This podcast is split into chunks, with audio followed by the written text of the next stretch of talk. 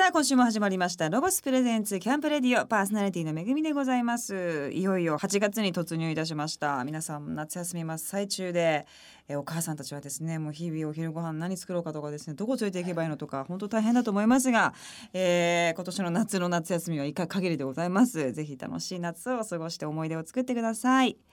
さあ早速ですが8月のマンスリーゲストをご紹介いたしましょう。エッセイストの石黒由紀子さんです。よろしくお願いいたします。よろしくお願いします。石黒由紀子です。初めましてですけれども。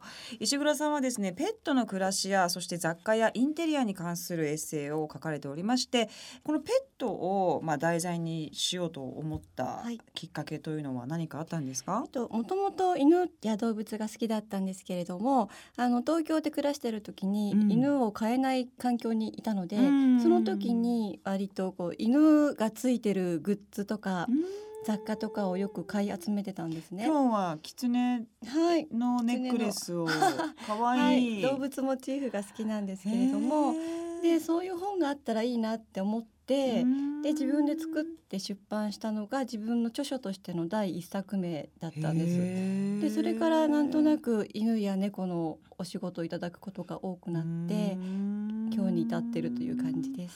石黒さん今はペット飼っていらっしゃるんですよね。はい、はい、えー、犬と猫がいます。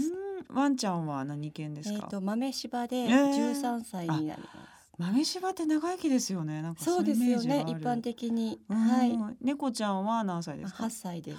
ああ、じゃあなんかそろそろいい年にそう二人ともなってきてますね。おじいちゃん、おばあちゃんになってきてますね。男女なんですはい、あ、そうなんです。仲いいですか？仲いいです。もう猫の方が犬のことが大好きでもうくっついて歩いてる感じですね。未だに。結構こう猫と犬一緒に飼ってる人ってもう全然合わなくて、うん、やっぱりセパレートしちゃったみたいな人もね1階と2階で飼ってるとかねそう多いですけど。よかったですね。そうなんです。おかげさまで。うん素晴らしいです、はい、さあ今日はですね石黒さんと、えー、そんなペットのお話そして石黒さんの本楽しかったねありがとうについてこの後ゆっくりと伺っていきたいと思います。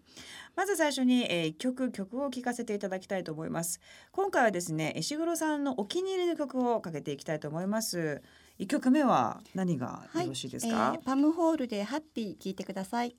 ロゴスプレゼンツ。キャンプレディオ。お送りしたのはパムホールでハッピーでしたさあ石黒さんはですね、まあ、エッセイストですねとして活動されておりますがまずはリスナーの皆様に石黒由紀子さんの、えー、プロフィール的なものをですねご紹介したいと思います。ご出身が栃木のあの那須でプロフィールにあの犬顔の犬性格ということを書いてあるんですが、はい、性格まあ美味しいものとか、うん。優しい人に尻尾を振ってしまいがちな。美味しい。単純なところがシンプルな ところがえそれはこのペット業界でよく言われてることなんですか？うん。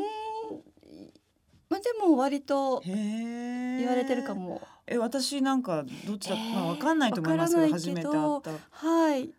でもあの知的な方だから猫っぽい？あ猫は知的なんですか？っていう感じがします。資料深いというか。あ猫って、まあ、私犬しか飼ったことないですけど、はい、ツンデレってねよく言うその感じがたまらないって皆さんおっしゃるんですけど、はい、何を考えてるんでしょうね 猫って。あれは一体どういう結果であの行動になってるんでしょうね。ね。でも私も猫と暮らしてみて、ええ、意外と猫もぼーっとしてたりとかもする。あまあでも個体によるかもしれないですけど。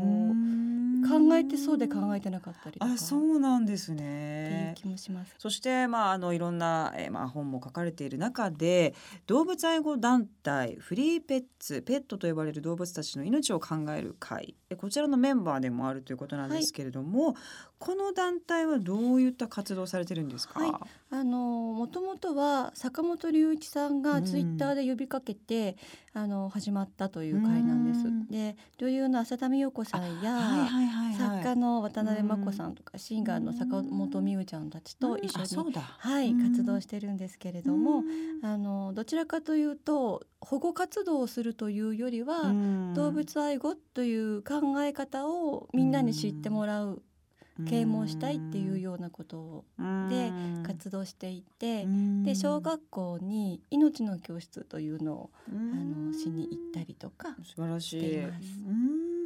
日本はどうなんでしょうか？そのペットに関しては。飼ってるかしあの方もすごく多いですけれども、はい、でもシェルターみたいなところに一回連れてってもらったことがあって、はい、こんなにいるの？っていうのが印象的で、まあ、虐待を受けてたりそうです、ね、うんそういう子がやっぱいるから人間に対してどうしても牙を向いてしまうようなまあ、そういう子たちがいたりとか、まあ、あと赤ちゃんもうこんな可愛いのに、うん、そうですね。生まれられるの？生まれた子をね。そう、こともいて世界的に見て日本のそういう現状というのはどんな感じなんですか？すごく遅れているんです。あの欧米に比べては本当にもう驚くような感じで、まあ、それでも少しずつ良くなってはいるんですけれどもあのペットショップがあって割と安易に日本では変えてしまってで割とすぐ捨ててしまうとか手放すっていう人がまだまだ多くてで保護されてる犬たちっていうまあ余ってるって言い方言いたくないけどそういう犬たちもいるのにブリーダーがどんどん命をまた作っているっていうその矛盾がそうですよね、まあ、ビジネスに相当ね、はい、蝕まれてるじゃないですけども。はいねなんか飲み屋街にあったりしますか？あれは本当ありえないですよね。そうやめてあれなくならないから早くと思ってるんですけど。この前も動物がなんか放浪してますって可愛いチワワが放浪していてであの保護して、うん、そしたらマイクロチップがついてたんですけどあの調べて電話をして、うん、そしたら「えそんな飼ってないですよ」って言うんだけど飼い主って一応登録されてる方が、はい、したらよくよく考えたらなんか一時期付き合ってた女の子にプレゼントして、えー、で割ともうすぐ捨てちゃって。あそのすぐ別れちゃって知らないしで多分その女の人が捨てたあいつだったらやりそうですねとか言っちゃって。どっちもどっち。そうそんなことって割と割とあります。マイクロチップって埋め込まれてるものなんですか？と埋め込む飼い主さんが埋め込む場合もあるしそのペットショップでもともと埋め込んで販売するっていうのもあります。逆にマイクロチップをつけようっていう推進もありますよねそれは今回のあの法律で決まったことなんですけどね。ああ飼い主が断定できるようにと、うん、そうそう責任を持とうという意味で、だからそんなことしなきゃ責任持てないこと自体がどうかなとは思うけど、異常なことだとはね、思いますけどもね。でもやっぱ海外とか行くとこうファミリー感がより強い印象はね,、そうですね。ありますよね。ペットっていうよりもまあ家族みたいなね。そうそうそうそう、はい、相棒とか。あの感覚になればすごくいいなとね思いますけれどもね。さあそして石黒さんが、えーと、やられてます。インスタグラム、えー、こちらもですねさっきオープニングでもお話しされてましたけれどもワンちゃんと猫ちゃんがこう一緒にこう仲良く、暮らしてらっしゃる映像や動画がまあアップされてるとことなんですけれども、はい、結構悩んでらっしゃる方多いと思うんですよね、うん、その猫を飼って犬がすごいキラキラしてるとか、はい、何かコツみたいなことって努力されたことってあるんですか？うちの場合は、うんと、先住の犬が5歳の時にあの子猫のオスが来たのでえっ、ー、といワンちゃんも男の子？女の子です。ね。割とこう母性で育ててくれたのがうちは良かったんですけどあと一般的に言われるのは、まあ、無理はしないようにだけどお尻とお尻をちょっとこうくっつけてこう匂いをあのなんていうんですかつけさせるとかお互いに。とかあと例えば子猫とか子犬だったらちょっと顔の周りにバターとかジャムとかちょっと塗って、そうすると先住の子が舐めたりとかするとそこでこう心外の情がまあ乱暴な話だけど、まあ、でも、ね、でもそんな一説あります。そういう説はありますね。初めて聞きました、うん、でもなんか猫と犬が一緒に仲良くいるっていうのはまあスーパー可愛い空気ですよね、うん、最強ですね。最強ですよね。本当にすごいと思いますけれども。その子はどこから来たんですか、えっと、ミグノンという団体から来ました、えーそういうところで私もまあもし次ね買うならもちろん、はい、あの会いたいなと思ってるんですけど、はい、まあ一般の方がそのペットショップじゃなくてそういうところで、はい。あの買いたい場合っていうのはどういうふうに調べていったらいいんですかね？あのいろいろそれぞれ発信がされてると思うんですけれども譲渡会というのがあの定期的に行われています。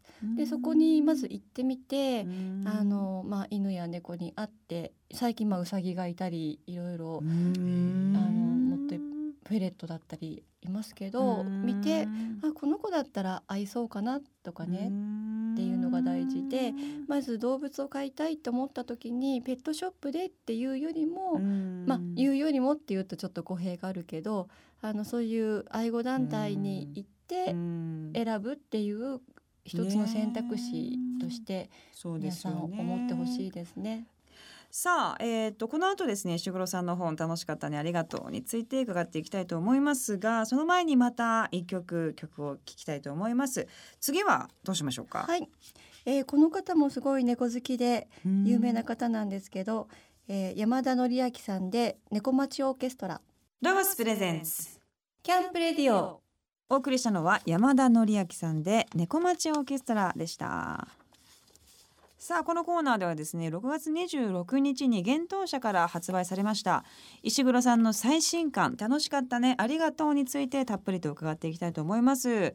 えーと、表紙もですねとてもあの温かいイラストで可愛いんですけれどもこちらは、えーとまあ、ペット愛犬とか愛猫ちゃんを、まあ、見送ってた方たちに20名ですかね、はい、えー、インタビューをして、まあ、それぞれの形っていうのをですね書かれてる一冊なんですけどもまたこれもなかなか重いテーマです、ね、そうですね。これを書かれようと思ったのは何かあったんですか？はいえー、うちのさっきもお話しした犬が13歳になってきてでそうするとちょっとおばあちゃん感が出てきてあの今までやれてたことができなくなってきたりとかそうすると私もすごく心配にこれからどうなっていくかなとかあのお別れのこととかをちょっと考えたりすることがあって、だったらその長生きをされて見送った方たちにお話を聞けばこう長寿の秘訣とかそうですね、はい、なんかいろんないいお話聞けるんじゃないかなと思ってそれから本にしたいなと思いました。その長寿の秘訣っていうのは、まあ、皆さんねあの、それぞれパターンがあると思うんですけど、うん。はい、これはなんかいいなと思ったことってありましたか？相対的にでも。と私うちで犬を飼い始めた時に近所に21歳の容器がいてでその容器って長生きのイメージですよね。元気っていうか丈夫なのかな。こん。なちっちゃいのに。はい。でその方曰く散歩と口内ケアですっておっしゃっててあなるほどと思って私はそう思ってはきたんですけれども。で今回お話を聞くと意外とそうでもなくてで食べ物が良かったっていう人もいるしやっぱ散歩で足腰鍛えてたことが良かったですっていう方もいるしだから答えは一つじゃないんじゃないかなと思っています。ね、やっぱでも散歩は、まあ、人間もそうですけど、うん。はい、ちょっと頑張るってことはペットにとっても大事な気はしますよね。よね。気持ちの張りというか。うんでも私も実はあの生まれて初めて15年前に犬を飼ったんですね。はい、でその子まあ結婚する前っていうことそうです。独身の時に飼ってまあ、たまたまその志村動物園って番組ずっとやってた時のうん、まあその動物のプロダクションの方なんですけども、その方にあのあまりにも可愛いんでっていうので、はい、まあ連れて帰ったんですけども、はい、で出産もさせて、えー、すごいです、ね、その娘も飼ってたりして、えー、で5匹とか産んだのでうちのマネあヘメクさんとか。おじいちゃんとかみんなが飼ってるんですけども、えー、っと4月の31日に亡くなって、えー、初めてそのペットが亡くなったっていう体験をしたんですけどまあ去年実はもう毛が全部抜けちゃって。本当に多いですねもうヨボヨボになっちゃってで、まあ、覚悟してたんですけどで点滴を毎日毎日通っててでもなんかちょっとかわいそうだなと思って思い切ってやめてみたら、毛がブワー生えてもう10歳ぐらい若くなったの。まあ、なかったものが生えてくるからすっごいなんか若い毛で白髪ももちろんないしビジュアル的にはもう本当になんか若若者になったんですね。で動きもすっごい元気になってご飯ももりもり食べて散歩もガンガン行っててでなんかよかったなーなんて思ったらスッと行ったんですよ。だからなんかお見事でめっちゃ悲しいんですけど、ね、しばらくもちろんね立ち直れないぐらい悲しかったんですけどよくよくまあ人にも置き換えたりとかいろいろ考えると子供たちをあんだけ産んでまあ要は誰にも迷惑かけず夜なんかわーわーって叫んで、うん、主人を呼んだような感じがしたんですね。下の階に行って。でなんか私もなんでか連れてそんなことないんですけど、うん、なんか連れて行ってほしいんだなと思って連れてって腕の中で朝起きたらなくなってたっていう、すごい。じゃ眠ったまま亡くなったんですか？そうなんです素晴らしいソフトランディングですね。そうなんですよね。だからなんか本当に悲しいけど見事で。あなんかいろいろ教えてくれるんだなペットの本当にそうですよね。初めてだったのですごい考えました。そうですね。だから皆さん、まあ、うちはこのパターンがねこれが、まあ、ドラマとしてあったんですけど、はい、それぞれ皆さんいろんなドラマがあって、どうしても先にやっぱ寿命が人間よりも短いですから。はいいろんなね学びをくれるのが、まあ、ペットの死であって、ね、あと家族の絆をこうぐっとより一層ね近づけてくれるのも、まあ、ペットの死だったりもするので、はい、なんとも悲しいですがすごく、はい、あのいい経験になったなという、うん、まあ、そういったですねいろんなこう死をえー、家族と共に経験された方の、まあ、インタビューとそして、まあ、石黒さんから見た、えー、コメントが書かれておりますのでぜひ皆様も、えー、見ていただきたいと思います。そして2年前に出版された「猫は嬉しかったことしか覚えていない」が今でも増刷を繰り返されているということですがそうなんですはいあの獣医さんがおっしゃった言葉でうちの猫が梅干しの種を飲み込んで、えー、もうなんか回復手術をしたことがあるんですけど。やばもう怖い。で すそういうのありますよね。梅干しの種で30万って感じなんですけど高いですよね。多分ゴミ箱の近くに落ちてたか何かをで拾ってこう転がして遊んでいて飲み込んでしまったんだと思うんですけどでその手術をしてえーと、帰ってくる時に一度そういうことをした子はまたやります なんか脅しのように言われて、うん、でえー、ってこんなになんか痛くて辛くて入院して大変な思いをしたのに、うん、またやるんですか？って言ったら、うん、猫は嬉しかったことしか覚えてないんです。えー、そのになりたい。ね、あの梅干しの種を転がして遊んだな面白かったなっていうことだけを覚えていて、その後飲み込んで大変なことになったっていうのは忘れます。だからだから繰り返すんですよっていうのを言われてなんか驚いたんだけどでもすごいちょっと感動して。そうですね、またなんかいいなんか教えられちゃいましたね、はい、こちらの本も人気ということですので、はい、ぜひ皆様チェックしていただきたいと思います。さあまたここで一曲曲を聴かせていただきたいと思います。次は何をかけましょうか？はい。カモメ児童合唱団で I love you OK ですロゴスプレゼンツ。キャンプレディオ。お送りしたのはカモメ児童合唱団で I love you OK でした。さてここからはアウトドアをもっと楽しむためのロゴスからとっておき情報をお届けするコーナーアイデアタイム GoTo800 です。ゲストの石黒由紀子さんにも参加していただきます。よろしくお願いいたします。お願いします。さあそして今週はロゴスコーポレーション東京支店営業部中村翔吾さんが、えー、情報を持ってきてくださいました。よろしくお願いしますよろしくお願いします、えー、ロゴスコーポレーション東京支店営業部から来ました中村翔吾と申します。すごい声渋いですね。ありがとうございます。結構声はねいいって言われるんですよ。あら大阪の方ですね。そうなんです、えー、ちょっと東京はまだ一年目なんでああそうです、はい、吉田さんはもう退社されたということでよろしいでしょうか？一応えっと、えー、年齢が一緒なんですよ。ああそうなんですか、はい、田さんはまたキャンプ行ってんですか？ちょっと今大阪の方でなんか仕事をしてるみたいな。あら、ユーチューバーだからもう忙しい。同い年ということでちょっとピッチヒッターを頼まれましたいやいや素晴らしい。よろしくお願いいたします、よろしくお願いします。さあ今週も石黒さんが、えー、このコーナーにもご出演いただいておりますのでロゴス一押しのこうペットと一緒にアウトドアを楽しめるアイテムをご紹介していきたいと思います中村さんはペットは飼ってらっしゃいますか、はい、そうですね、えっと、ちょっと実家の方で飼ってたんですけども、えー、ちょっと十七歳で、えー、あらまあ結構年齢的にはねちょっと長寿王女大王女だと思いますけれどもね、はい、えじゃあペットと一緒にキャンプとかアウトドアやったこともそうですね。言ってましたね。やっぱりペット飼ってて、うん、えっ、ー、と旅行行くとかなれば、うん、あの基本ホテルとかって泊まれないんですよね。そうですよね。でまあペット連れて行くってなるとやっぱ自然のキャンプ場であったりとか、うん、そうがやっぱりそういう目的になってくるんで。なるほど。まあそんな経験を踏まえたですね、はい、えー、中村さんならではのロゴスのペットとアウトドアを楽しむために気をつけたいことを教えていただきたいと思います。はい、えっと、やっぱりペットに対して必要なものっていうのは、人間にとって必要なもの。これ基本変わらないんで。まあ、やっぱり大敵になるのは熱紫外線であったりとか、うん。ね、まあ、水分不足とかがやっぱり大事にはなってくるんで木陰を作るためにもタープシートは必ず持っていてください。なるほど。まあ、ちょっとマナー的な話にはなってくるんですけども、うん、えー、やっぱりキャンプ場とかではリードっていうのは確実につないでほしいんですよ。あもう話し飼いとかしちゃうとやっぱり小さい子供に噛みついたりとかっていうのがあるので、ね、他のところの肉食べたりね。そう。そうするするウインナー多分やっぱ匂いがねああいう匂いだな。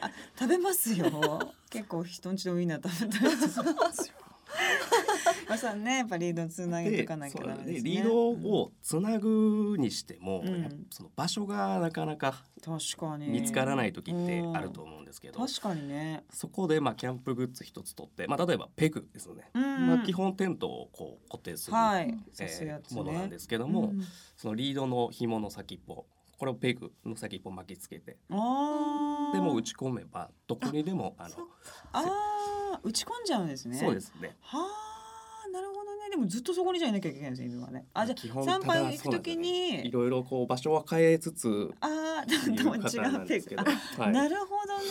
あでもそれはいいかもしれませんね。やっぱ結構誰もいなかったらいいんですけど、はい、キャンプ場って隣の人が近かったりすることもね、ね、結構ありますしね、はい、なるほどね。あでもそれはすごいいいアイデアだと思います。まあその長さとかは調節は効くんで、うん、非常におすすめ。で、ちょっと長めのこうあれですよね。あのリードだったら勝手に走り回って。あそうですね。するからいいかもしれませんね。さあ今週はですねペットとアウトドアを楽しむためにおすすめできるアイテムをご紹介していただきたいと思います。アイテム何でしょうか、はい、えっとですね今回ご紹介するのはですねエアライトシャワーという商品ですよね。これ展示会で見たことあります。欲しいと思った。ありがとうございます、うん。まあ、まず、えー、と名前の通り、はい、えー、キャンプ場や海水浴場で、まあ、どこでもシャワーができるという商品になってます。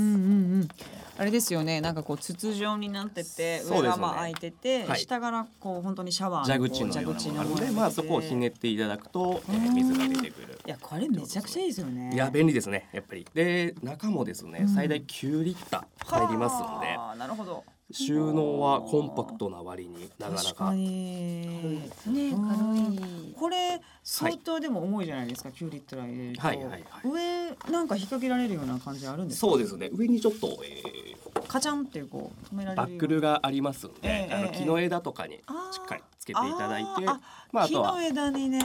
高い位置からえシャワー。ができるめちゃくちゃいいで、えー、9リッター入るんですけども、うん、えー、これシャワー状態にして約5分間えそんなに、はい、使えますんで。すごい、まあ、非常に優れものです。えー、収納サイズは約 12×6×30 センチ。そうですね。ものすごくちっちゃいカバンにもスポット入りますし。ねなっておりますけれども、はい、今回もあれですか？いつものこうロゴスらしいポーチといいますか？収納バッグはついてるんですか、はい、すみません。バッグはついてないんですが、はい、ただちょっと使わない時はですね、うん、中に衣類やえー、など入れていただくと防水バッグとして使えるので。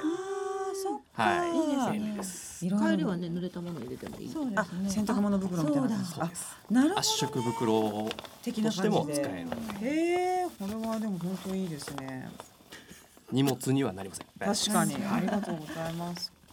どうですか？ワンちゃんとかでも人間にも。いいですよね。欲しいそう。なんか湖に行った時に、はい、やっぱりシャワーをさせたい、濡れてるからあと海とかも、あの塩分で、塩水でベタベタつるから、洗いたいからいいですね。で基本コインシャワーとかっていうのはキャンプ場にはあるのはあるんですけども、まあ15分100円とかであったりとか、まああと場所が遠いとかっていうのはあるんで、ね、やっぱりこうもう自分らで持ち運んで、まあ自分らのテントサイトの近くでまあシャワーができるっていうのは非常におすすめですね。確かにね。まあ夜とか足だけ汚れた子供とかね。そうです。いるいるいるからもう面倒くさいなみたいなわざわざそこまで行ってみたいなことがまあこれだとねそうですね。じゃあそこに洗っときなさいって言えるからワンちゃんにもまあもちろんそうし子供にも、まあ、大人にもね、ぜひ便利なこちら。はい。商品名なんでしたっけこれ？エアライトシャワー。エアライトシャワー。でございます、ぜひ皆様チェックしてください。石黒さんもぜひはい、ありがとうございますありがとうございますさあ今日紹介したアイテムは番組ホームページでチェックしてください。ホームページのアドレスキャンプレディオ .jp です。さあここでまたアウトドアにぴったりな曲を、えー、石黒さんのリクエストでお送りしたいと思います。何かけましょうか？はい。えー、っとエリザベス・ミシェルで You are my flower です。ロゴスプレゼンツ。キャンプレディオお送りしたのはエリザベス・ミッシェルで You are my flower でしたさあ8月のマンスリーゲストはエッセイストの石黒由紀子さんにゲストをお迎えしております。来ていただいております、えー、たくさんの犬そして猫の話をしてきましたが石黒さんの趣味は音楽読書食べる飲む旅。いいですね旅も。ということなんですけれども音楽も結構あのリクエストいただいている曲が割とこうなんでしょうね。マニアックと言いますか。そうですね、えー、しかも角度もいろいろ違うと言いますか。そうですね。さっき聞いた曲はもうカモメ自動合唱なんで、はい、出会わないなかなか、うん、三島三島ってありますよね、うん、え。ー、横須賀の先の方の、えー、あの辺でなんかその昔から有名なこう合唱おばあちゃんみたいな方がいらっしゃって、えー、その方が子供たちを集めてやってる合唱団って聞きました。カモメ自動合唱団、ちょっとぜひチェックしたくなりましたけれどもねまた曲のチョイスも激渋っていうか A ちゃんかみたいなね感じもありますす。ごいですよね、ね、面白いですけどあれを子供に歌わせるるね、ね、でもなんかグッとくるものがありますよね、うん、きっとね。そうなんです。そして読書も、はい、まあご自身もその文章を書かれているわけで、まあ読むのも好きということなんですけども、はい読むのは昔からお好きなんですか？そうですね。あの子供の時から本は好きで、よく読んでました。どういうジャンルのものを最近は読む最近もう何でもですね。何でもやっぱり文字を読むのが好きなんですかね。でもやっぱエッセイ他の方が書かれたエッセイとか好きで。で最近は面白かったのは「残念な手相」っていうのを読んだんですけど。そうです。手相ってこう変わるんですってすぐ。なんかそうみたいですね、うん、なんか本当に5分で変わったりもしますって書いてあったんですけど。で？そうこう気持ちの持ちようとかこう自分で何か目標を立てたりしたことによって変わったりするっていうのを見て不思議。すごいそれで興味を持ちました。面白かったご自身の手相はなんか分かる範囲で。なんかインド人線っていうのがあって。そんな線があるんですか なんか右右手の人差し指と中指の間から線がぐいって。あああ。インド人？インド人これ。どういう性格なんです？かなんかまあ優しい方でただ一つ残念なのは、ダメンズをつかみがちなんです。あら。笑ってる。ってる。当たってですか？本当ですか、えー、なんか優しいからこうなんかやってあげなきゃ。動物愛護みたいな。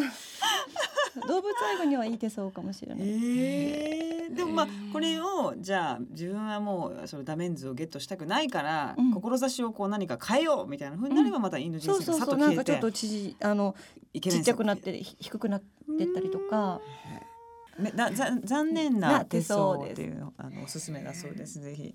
そして旅行はどういったところにどういうタイミングで行くられるんですか？えっと動物がいるとなかなか長く行くっていうのはできないんですけど、ね、島が好きで島日本のですか？両方好きです。海外はどの辺の島行ったんですか？うんと一番遠いのはジャマイカに行きましたけど。あら行ってますね。結構なとこ行ってますね。ジャマイカ行きそうじゃない感じなんですけど。ね行ってますね。はい、えー、ジャマイカ面白いですか？面白かったですね。へえ私の元マネージャーが住んでて。え今？あすごい。だから行かなきゃなと思ってて。でもちょっとなんかジャマイカとでも遠いから大変ですよきっと。ニューヨークからトランジットとか乗うん乗り換えですよね、はいマイアミからとか。マイアミか、うん。あでも治安が悪いイメージありますけど平気でしたか？はいあのまあ観光って行ったので危ないようなところにはねうん。あの足を踏み入れなかったですけどあの面白かった。みんなヒッチハイクとかしてえー。学校に行く時とか会社に行く時とか。あ地元の方たちがすごい世界だな そういう感覚がちょっと新鮮でした。えー面白かったです。というわけでちょっと今週いろんなお話伺ってきましたけども 来週も石黒さんと楽しいトークを繰り広げたいと思っております。石黒さん来週も引き続きよろしくお願いいたします。さあ石黒さんの活動をおさらいいたしましょう。6月26日に単行本楽しかったにありがとうが幻冬社から発売されました、えーその他ですねえー石黒さんの活動詳細は公式ホームページやインスタグラムをチェックしてください。来週も引き続きよろしくお願いいたします京都城陽市の総合アウトドアレジャー施設ロゴスランドが第2期オープンでボリュームアップ。新しくできた開放感抜群のロゴスバーベキュースタジアムは全26区画あり。食材の持ち込みはもちろん手ぶらバーベキュープランもご用意しております。さらに全てのプランに飲み放題がついておりドリンクの種類も豊富です。青空の下インスタ映えするロゴスバーベキュースタジアムでご家族みんなで思い出作りしませんか？詳しくはロゴスランドホームページをぜひご覧ください。今年もこの季節がやってきました。またまたロゴス宣伝部長を大募集です。選ばれた方はロゴスの最新作アイテムをいち早く見て体験できる大展示会ロゴスショーにご招待します。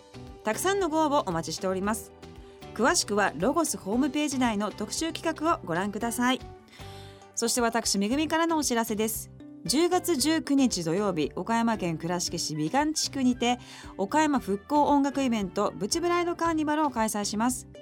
えー私をはじめ勝手に岡山盛り上げ隊が企画主催をする岡山の復興と盛り上げの楽しいイベントです。出演者は、えーホームページをぜひご覧ください。会場では岡山の名産など販売体験ブースも用意しております。こちらもホームページぜひチェックしてください。皆様10月19日は倉敷市美観地区で遊びましょう。この番組の過去の放送はラジオ日経番組ホームページのポッドキャストから聞くことができます。www. ラジオ日経 .jp スラッシュキャンプレディオにアクセスしてください。ロゴスプレゼンツキャンプレディオパーソナリティはめぐみでした。